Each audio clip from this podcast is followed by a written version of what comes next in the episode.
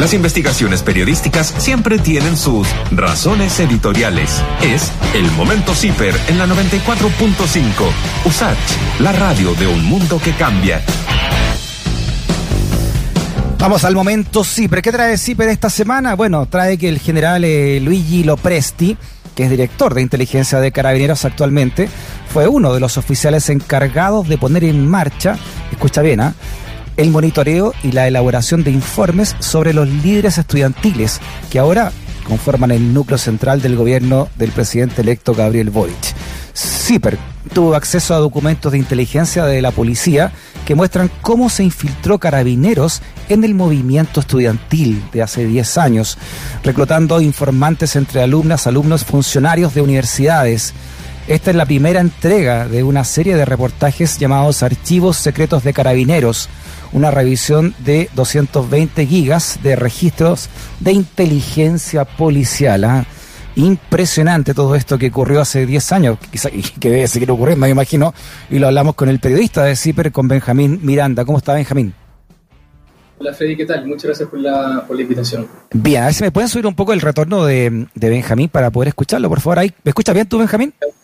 Te escucho impecable, quizás sea un poquito más fuerte. Perfecto, ahí? estamos, ahí estamos eh, regulando, ¿no? Lo, a menos que estemos intervenidos. bueno, pero esto es público, así que se pasarían de giles si intervienen. Oye, ¿cómo, primero, cómo, cómo surge esta, esta idea? no me di la fuente, ¿no? Pero ¿cómo surge esto y esta, esta información al menos de, de, de, estos archivos secretos de Carabinero y, y cómo lo recibieron ustedes como redacción de CIPER?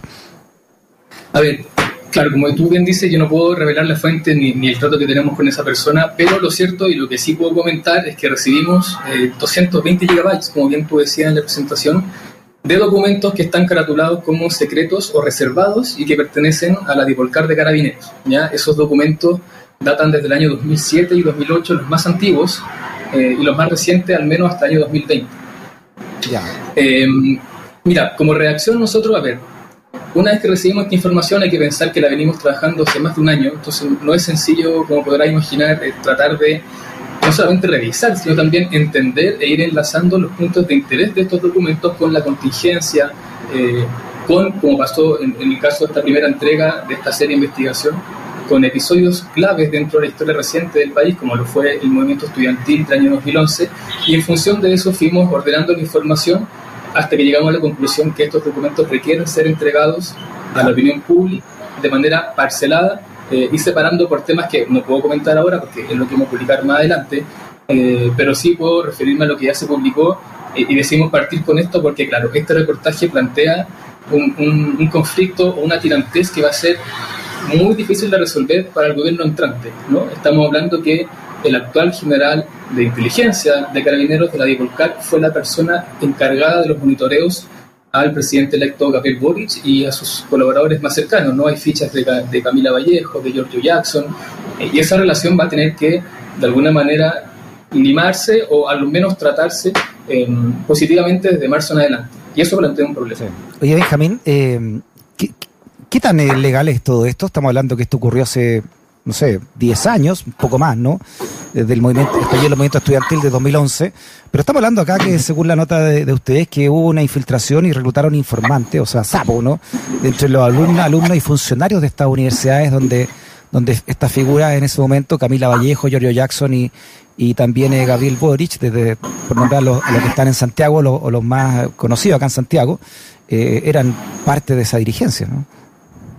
Claro, a ver, ahí, desde el punto de vista de la legalidad, nosotros le consultamos a personas que han trabajado en agencias eh, de inteligencia civiles, por ejemplo, Gonzalo Lucete, el director de la ANI, eh, y Pedro Anguita, que es el director jurídico de la ANI, y estas personas coinciden en que la legalidad de estos hechos está en que no se compruebe que el Carabineros incluyó medidas intrusivas, como intervenir, por ejemplo, el teléfono de los estudiantes, o eh, la intervención de correos electrónicos. Es decir, lo que la ley de inteligencia plantea que es necesario tener una medida judicial previa. ¿no?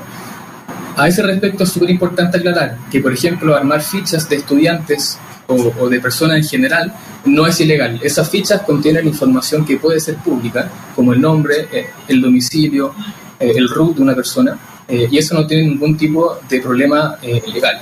Ahora, como dice Gonzalo Yosef en la nota, si es que se comprueba que Carabineros cometió medidas, o más bien no, ejecutó medidas intrusivas sin autorización judicial, ahí sí tenemos un problema legal, pero hasta ahora eso no se ha podido comprobar. Ya, Benjamín, pero más allá de la intervención de, aparato electrónico, eh, ¿qué, esto de, tener informantes para, para, para qué lo que era, ¿no? Pero estaban, estaban monitoreando día a día estas actividades y, es, y es, em, es legal contratar con dinero fiscales eh, esta red de informantes que pueden ser estudiantes o funcionarios de una universidad? Mira, el tema del informante también es súper eh, delicado y requiere un estudio muy acucioso de, la ley de inteligencia. Lo que nos plantean los expertos y lo que nosotros pudimos también recabar como, como periodistas de, investigación es que esos, el uso de esos informantes eh, o colaboradores tienen que tener un fin muy claro y que se especifica en la ley. No, si es que esos informantes pueden colaborar en la obtención de información que para carabineros es importante según su mandato constitucional, entonces esa utilización eh, de informantes o colaboradores está plenamente, desde el punto de vista legal, eh, justificada. Ahora, bien como tú dices, Freddy, la utilización de, una red de informantes eh, precisamente es parte o una de las partes más importantes que, revela CIPER en este primer reportaje. ¿no? Se menciona, por ejemplo, el caso de, de un estudiante que nosotros denominamos David, para proteger su identidad. Eh, David, una persona que comandaba un movimiento estudiantil en Temuco, a quien Carabineros logra captar como informante, incluso se le paga a través, por ejemplo, de una tarjeta de 5 mil pesos para que cargue su teléfono celular, eh, y en una ficha consta que luego se pactan reuniones posteriores para ir eh, cerrando tratos de cómo le van a ir pagando eh, la información que él vaya aportando Carabineros en base a que él asistía a asambleas y él conocía a los compañeros que componían su célula estudiantil eh, y de hecho por algo también revela la identidad de, por ejemplo, quienes se encapuchaban y pertenecían a esa agrupación. ¿no? Entonces tomamos el caso de David como ejemplo claro de cómo Carabineros logra infiltrar el movimiento estudiantil a partir de colaboradores e informantes y el tipo de información que estas personas le provee a la policía. Bueno, precisamente con este con este sujeto, ¿no? Eh, David, que ustedes nombran ahí, eh, parte la nota. Deja leer el primer párrafo que, que, que, se escribe aquí, ¿no? Que, que tú escribes junto a Nicolás Sepúlveda, Benjamín.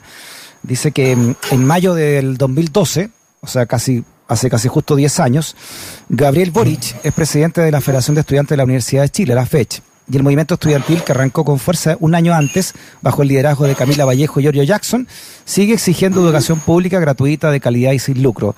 A más de 600 kilómetros de Santiago, en Temuco, otro dirigente de la misma corriente política de Boric entrega información a carabineros sobre sus compañeros.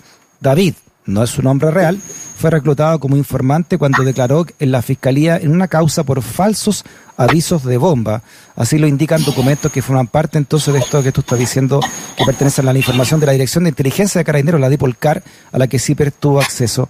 ¿Cómo, se recluta a alguien eh, de esta manera eh, cuando va en la causa de falsos avisos de bomba? ¿Bajo amenaza? ¿Bajo el poder del dinero?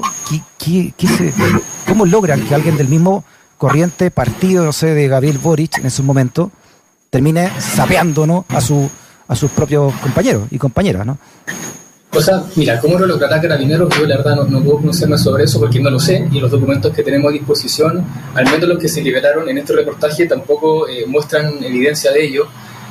Eh, y uno también podrá cuestionar el, interés que tendrá una persona en liberar información privada de, quienes componen la misma célula política que él a la policía, ¿no? Pero eso ya es parte de la relación que establece el informante. Claro, te lo pregunto.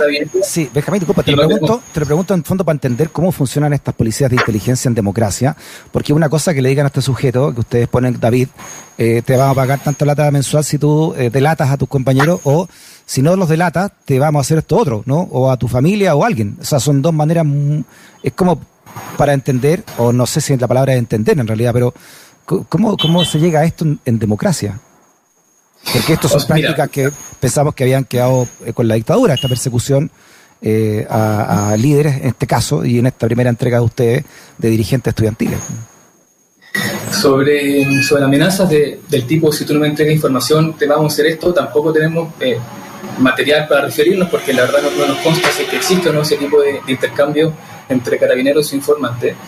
Eh, pero sí hay un punto importante en lo que tú planteas, Freddy, que tiene que ver con el control civil que puede ejercer o el Ejecutivo o el Estado en general sobre la labor de inteligencia, no solamente de carabineros, también de, eh, por ejemplo, la PDI o de la ANI.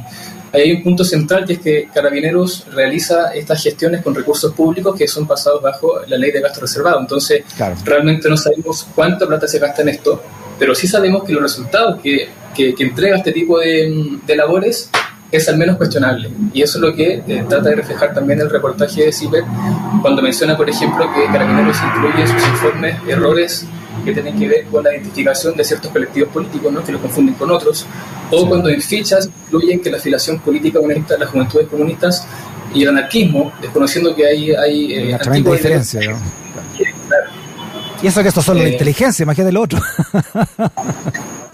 bueno, eh, es parte del reportaje también, ¿no? Ese, ese punto de vista eh, que tiene que ver respecto a los colectivos Sí, estamos teniendo un poco de. No sé si justo ahora pues, pasó gente por afuera de tu casa, se escucha un poco mal, pero em, acá en la nota hay una cosa, hay un párrafo interesante, te voy a, te voy a leer la nota que tú escribiste, eh, que escribiste, Benjamín.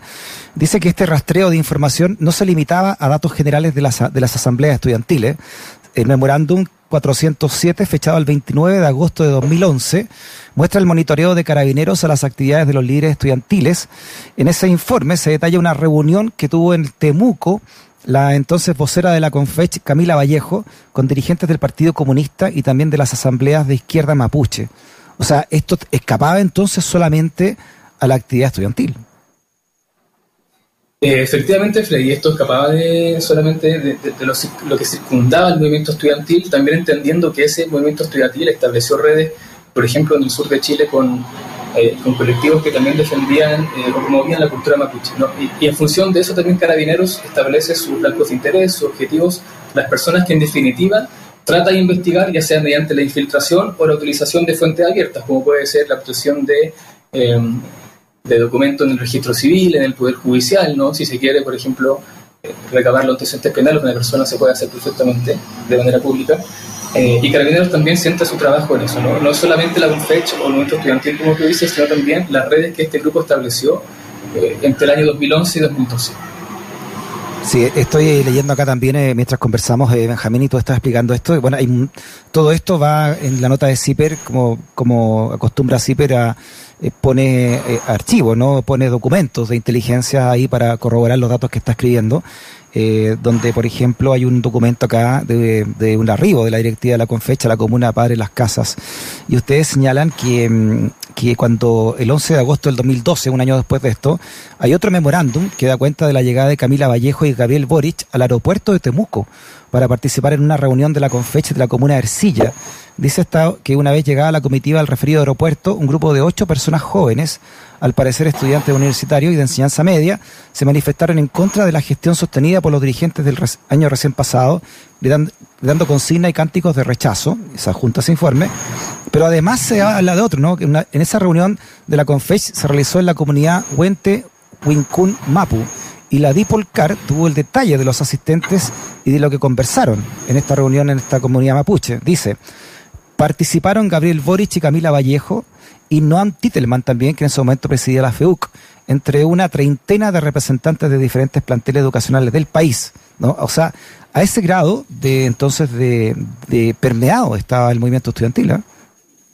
Claro, y lo, que dice también las personas a las que les consultamos por, eh, por este tipo de, trabajos, de labores que, hace eh, y también hizo la IPOLCAR, es que los líderes estudiantiles caben dentro, o al menos cupieron dentro de, en esa época, una serie de actores que ellos determinan o identifican como personas de potencial conflicto o que pueden generar conflictos en la sociedad. Y en función de eso, Carabineros toma la decisión interna, ¿cierto?, a través de su departamento de inteligencia, de monitorear a estas personas con el objetivo, supuestamente, de poder llegar a la solución de ese conflicto. ¿no? Esa es la justificación que dan para poder inmiscuirse en el, movimiento estudiantil de al menos el año 2011 y, 2012, Freddy. Pero efectivamente estos documentos muestran que ese movimiento y sus líderes estaban siendo permanentemente monitoreados por personal de inteligencia de, carabineros.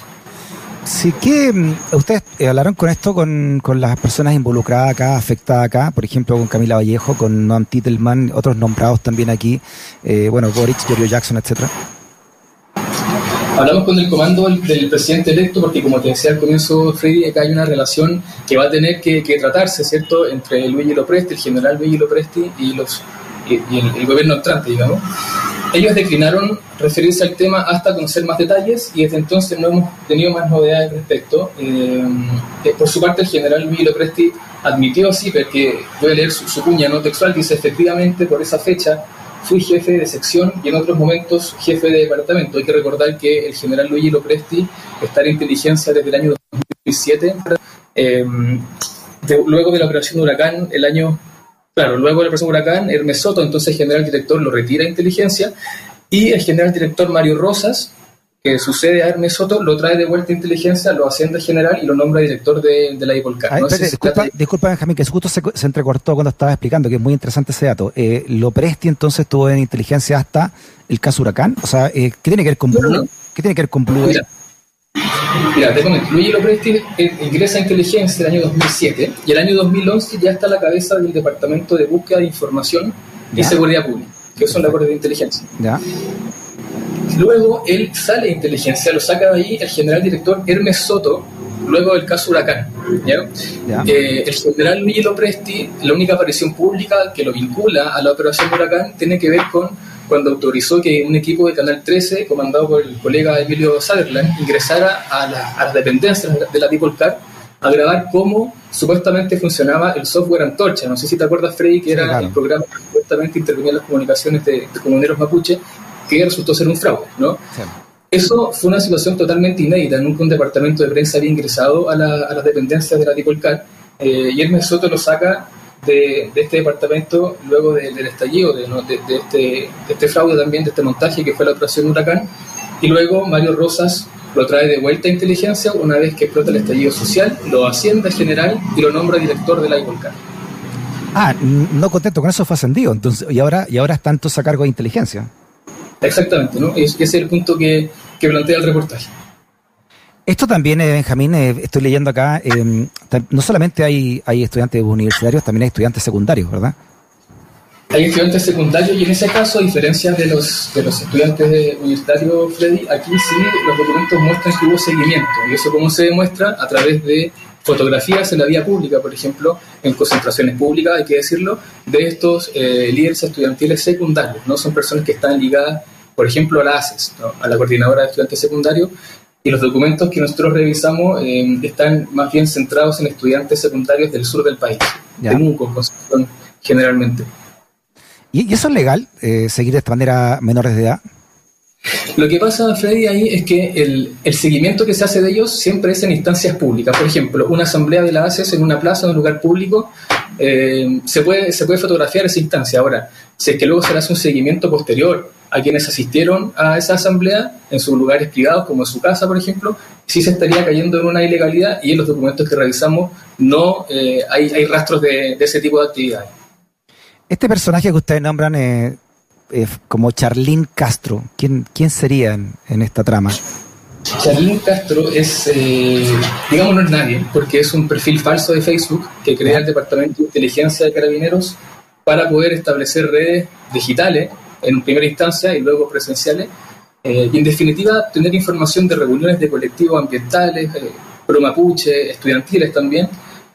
Y de hecho, CIPER pega ¿no? un pantallazo de una conversación donde Charlín Castro contacta a una persona que claramente no conoce y le hace una pregunta muy burda, muy directa, así como, eh, oye, supe que mañana hay una reunión en tal parte, quiero saber si es que va o no va, dónde va a ser, a qué hora, porque quiero asistir con unos compañeros ambientalistas, le dice Charlín Castro. Eh, ese mensaje en particular no se respondió, pero nosotros pudimos eh, comprobar que Charlín Castro, que es una persona ficticia, logró establecer conversaciones con personas que sí le intercambiaron información que tampoco es tan sensible, tiene que ver con lugares de reuniones, con fechas eh, y cosas así. Ese perfil se crea en el año 2010, ¿Ya? lo crea el Departamento de Inteligencia Carabineros, y dos años después, el año 2012, ya se dejaba votado. Y, y nunca más eh, lo utilizaron, al menos según lo que nosotros pudimos comprobar. ¿Sabes que escribe acá nuestro WhatsApp, más 569-8881-5017, Benjamín, un auditor que no se identifica, y dice, eh, hola Freddy, sobre eh, los documentos liberados o estudiados por CIPER, ¿es posible saber si uno fue objeto de estudio durante el 2011? Yo fui dirigente estudiantil ese año, dice esta persona. O sea, para saberlo tendría que tener acceso a, a- a los documentos y mm, nosotros de todas formas estamos protegiendo toda la identidad de las personas que fueron objeto de seguimiento. Eh, entonces, la única forma de saberlo es que estos documentos se liberen, pero al menos por nuestra consideración lo estamos haciendo con datos sensibles tarjados para que tampoco se malutilicen. Me imagino. Sí, por último, Benjamín, eh, ¿qué, qué, reflexión crees tú que, que deja este, este reportaje de CIPER y partiendo, ¿no? Porque sabemos, como tú dices, que vienen, vienen más, ¿no? Eh, hasta el año pasado ustedes tienen estos datos y desde el 2008 en adelante. Que, pero puntualmente este, más allá de que además estos dirigentes que hace 10 años estaban ahí siendo investigados hoy, se van a hacer gran parte de ellos de esta generación cargo del país y van a tener que también eh, convivir, ¿no? Con estas fuerzas de carabineros aún vigentes, partiendo por este, por este general eh, Luigi Lopresti, que hoy es director de inteligencia de carabineros. Mira, yo creo que más que una, una, reflexión, yo, bueno, primero hago una invitación a seguir atento a, las posteriores publicaciones de Ciber que se vienen la semana entrante y subsiguiente, lo que sí te puedo decir es que aquí hay un conflicto, puedo insistir en eso, que van a tener que resolver las personas que ingresan ahora a la moneda, eh, o al menos conversarlo, ¿no? Porque este tipo de información o este tipo de eh, la información que estamos divulgando nosotros es delicada, es grave. Yo sí creo también en ese sentido, Freddy, que no dio una respuesta política a la altura de las circunstancias. No he escuchado actores políticos relevantes que están hablando de este tema, que es súper importante. Eh, y en función de esa, llamémosle tirantez inicial, eh, yo creo que van a tener que conversar los dos actores, ¿no? No solamente, no quiero personificar en Gabriel Boric y en Luigi Lopresti, ¿no? Pero Carabineros y el gobierno entrante, hay que recordar que también dentro del programa de gobierno de, Gabriel Boric se plantea una refundación al cuerpo de Carabineros y entonces este tema del, del, monitoreo que se hizo hace 10 años o menos de 10 años al presidente electo, sin duda que tiene que ser parte de las conversaciones que establezca Gabriel Boric y su comando, su gobierno, su ministro, su gabinete, con las fuerzas policiales, específicamente con, con carabineros en este caso. O sea, Benjamín, estos son los grandes temas ciudadanos que, que no están en, lo, en la tele abierta, ¿no? O los grandes, o los grandes medios, cuando son fundamentales para ver cómo construimos la sociedad esta que estamos haciendo, ¿no? Duda que cuando yo digo que no, no, no hemos tenido eh, respuesta a la altura de, de la gran información que hemos publicado, también me refiero a, a la prensa, ¿no? Son, son poquitos medios los que nos han eh, rebotado, bueno, tendrán ahí su, su, motivo, yo no me voy a meter en eso, pero eh, yo he echado de menos sí una, una reflexión de la clase política eh, mucho más importante de la que hemos visto hasta ahora, que en realidad ha sido casi, casi inexistente. Me llega otro WhatsApp al más 569-8881-5017 Benjamín respecto a lo que estamos hablando de Fran. ¿ah? Dice ella que mm, mi hija era dirigente, vinieron a la casa y le sacaron todas las huellas dactilares. Carabineros de Civil. Dice, yo había denunciado el uso de armas con balines de goma en el Liceo Darío Salas en el medio del proceso de aula segura. Sufrí seguimientos de policía de civil, dice esta auditora. Yo fui dirigente de padres y apoderados del Darío Salas. Ah, como dentro de lo que ocurrió, se recuerda ella esta misma fecha, ¿no?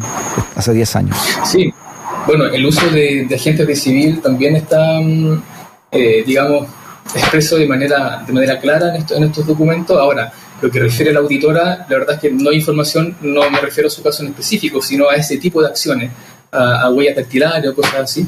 Eh, pero también hago la invitación, voy a insistir con eso, a estar atento a lo, que venga en CIPER la semana que viene, la subsiguiente, porque lo que se va a publicar eh, va en este mismo sentido, ¿no? Hay que recordar que estos son documentos reservados, otros que son secretos, hay una diferencia ahí, eh, y que son todos desconocidos para la opinión pública y revelan cómo trabaja la inteligencia de carabineros. Nosotros aquí no, no estamos haciendo un cuestionamiento de la calidad de esa pega, pero sí lo estamos difundiendo en función de eh, el interés público que contiene este tipo de información. Sí, nos preguntan acá también si, si dentro de lo que ustedes vieron ahí esto, de estos de estos informes desclasificados, si hay, puntualmente perfiles de, de, alguno de ellos o, generalidades, ¿no? Por ejemplo, del presidente electo, ¿se dice algo puntual de él? No, lo que tenemos sobre Gabriel Boric son eh, seguimiento de las actividades que él realiza o las que él asiste, junto con Camila Vallejo. Si hay una ficha con antecedentes de, por ejemplo, Giorgio Jackson, eh, y ese tipo de fichas que contiene información, como ya dije, algo pública, eh, es mucho más recurrente, o al menos es más recurrente en los archivos que revisamos nosotros en dirigentes del sur de Chile, de la, de la UFRO, Universidad de la Frontera, ¿no? de, por ejemplo, la Universidad Católica de Temuco también, em, y que tiene que ver con que el, desarrollo de inteligencia en esa región o en esas localidades es mucho más potente porque tiene el agregado del conflicto mapuche, para llamarlo de alguna forma, si lo queremos denominar así. Y en, el Entonces, ¿sí? sí, dime. Dime No, no, te yo en la caso de los archivos, que tenemos un pequeño delay. Eh, en el caso de los archivos, por ejemplo, de Giorgio, eh, ¿qué es lo que, puntualmente qué dicen o a qué apuntan, si, si, si tú quieres, para no entrar en detalle? Eh, son fichas con datos, su nombre, eh, hay em, direcciones, hay está el root, insisto en que es información pública que puede obtener cualquier persona. El tema es cuántos recursos gasta Carabinero en hacer ese tipo de, registros y para qué las utiliza, ¿no? Esa es una respuesta que tendría que contestar la institución, que obviamente, porque se trata de material totalmente atingente de la ley de inteligencia, prefirió no emitir declaraciones a nuestro reportaje. Oye, eh, Benjamín, ¿y ustedes no han, recibido ningún tipo de presiones? De, porque esto, como tú dices, eh, son documentos, eh, hay una diferencia, claro, un bemol, ¿no? Entre lo que son los, tú me nombraste los archivos secretos o, eh, ¿cómo fue la otra palabra? Confidenciales o reservados, ¿no? Ustedes se, se hicieron asesorar si podían publicar estas cosas, porque realmente las susceptibilidades de estas fuerzas dicen están, están comprometiendo la seguridad de la nación, no sé, o algo así, ¿no? O sea, es que esta experiencia, Freddy, de divulgación de material eh, reservado o, secreto, o que tiene que ver con el aporte de inteligencia, no solamente de carabineros, también del ejército, por ejemplo, recordando el espionaje que, sufrió el periodista Mauricio Weibel, eh, no es nuevo para CIPER, hemos tenido experiencia anterior en eso y sabemos perfectamente lo que, lo que podemos publicar y lo que no. Lo que siempre prima en este tipo de temas es el interés público. Entonces, para poner un escenario ficticio, si una persona te dice que esto no se puede divulgar porque eh, va a contravenir algún tipo de ley, bueno, CIPER, como todo medio, toma sus resguardos legales, eh, pero si considera que esa información es de interés público, la va a publicar de igual manera. Muy bien, Benjamín Miranda, eh, autor junto a Nicolás Sepúlveda de este, de este reportaje de CIPER, parte de, como explicaba Benjamín, de una, de una seguidilla de reportaje, una serie que van a ser llamados Archivos Secretos de Carabineros, en este caso señalando que el actual general director de inteligencia estuvo a cargo del monitoreo a los líderes estudiantiles que ahora llegan a la moneda, de, entre ellos fichas de Boric, de Camila Vallejo y también de Giorgio Jackson y sus respectivas organizaciones. Se trata del general Luigi Lopresti. Benjamín, muchas gracias. A nombre del equipo también, eh, gracias por esta conversación. Saludos al equipo también de CIPER. Freddy, muchas gracias a ustedes. Déjame pasar un último aviso muy, muy rápido. Por supuesto. Como ustedes eh, sabrán, CIPER se financia gracias al aporte de sus lectores, aporte voluntario. Eh, todo es bienvenido, pueden encontrar más información en ciperchile.cl slash socios. Eh, su aporte es súper, súper necesario para que sigamos ejerciendo este tipo de periodismo de investigación sin ningún tipo de presiones ni financiamiento de partidos políticos, del gobierno, de empresas privadas, etcétera. Así que dejo pasado ese aviso para quien quiera sumarse a la comunidad. Perfecto, Benjamín. Estaremos pendientes entonces de qué otras cosas trae esta serie de reportajes de archivos desclasificados, secretos de carabineros. Benjamín, abrazo grande. Muchas gracias. Igualmente. Chao,